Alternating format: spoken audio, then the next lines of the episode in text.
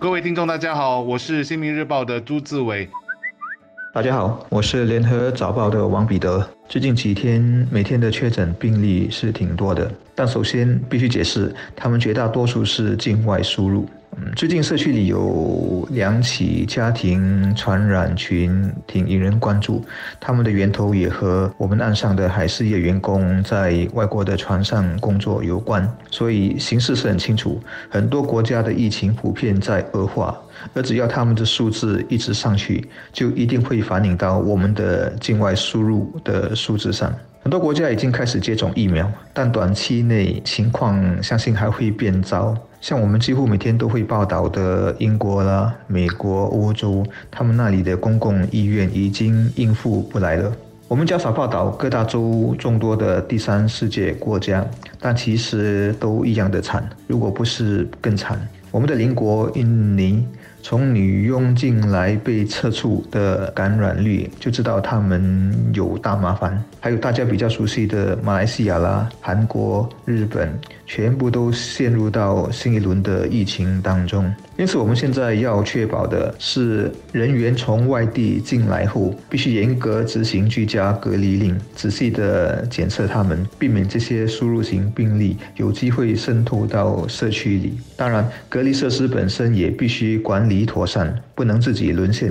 像上个月乌节文华突然发现了多个相关的病例，就给了我们一个很大的警醒。进入解封第三阶段后，刚过去的是第一个周末，我们的记者有特别留意人潮的情况，发现因为遇上长命雨，很多商场、餐馆没有之前想象的拥挤，所以这样的天气虽然烦人，但也许来的正是时候。旅游景点的访客倒是不少，也许是学校要开学了，人因此都集中在一起，下来应该不会那么多。究竟第三阶段里，啊，还有刚过去的跨年，我们的社区病例会不会因此多了一些？我想还得等多几天才知道。在北美，感恩节和圣诞节过后没多久，正如所料，他们迎来的是一再创纪录的确诊数字。我们的挑战可能是下来的农历新年，估计到时还得有一番的宣导，提醒大家注意安全，不要以身试法或者以身冒健康风险。我们的社区感染数字低，但不表示完全归零。一个无症状的感染者，可能就是不经意的和别人吃一顿饭。或者到对方家里做客，感染群就可以这样形成。所以，我们仍然要时时的警惕。只是现在我们看到社区里好像有很多人已经不把冠病当一回事，群聚的场面时时可见。一些人的想法还是疫苗都快来了，一切都将变好。而在这一点上，我觉得在宣导时，我们必须一再的强调，有了疫苗只是一个好的开始，并不表示我们和冠病的战争已经结束。大家仍然要做足防范，才能取得最后的成功。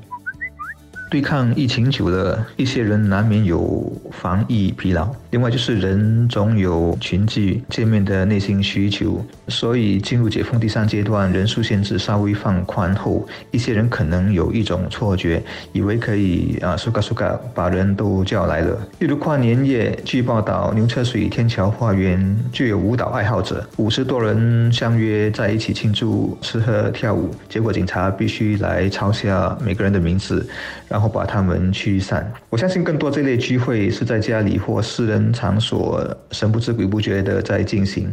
一些人的心理是，反正感染的机会微乎其微，只要没妨碍到别人，没人举报，不被抓就没事了。对于这种心态，我首先要说的是，这个病毒是很狡猾的。一些人得病完全没有症状，有些是测了再测，最后第三次才被发现。所以永远不要假设社群里已经安全了，没有病毒潜伏着。香港本来要和我们开展航空泡泡的。为什么突然疫情大爆发，而最后一刻胎死腹中呢？就是从一个舞蹈社交群开始大面积的感染，然后一发不可收拾。另外，我以前提过，得了这个病不是一个人拿了 MC，然后在家休养几天的事，是你的家人、你的同事、朋友全部接触者都受到影响，然后必须动用到很多的医药和人力资源来跟进和管控。总之，麻烦到的不只是。自己，还有很多很多人。当然，再有就是健康的风险或者说成本，那就是另外一笔账了。要知道，生命是无价的。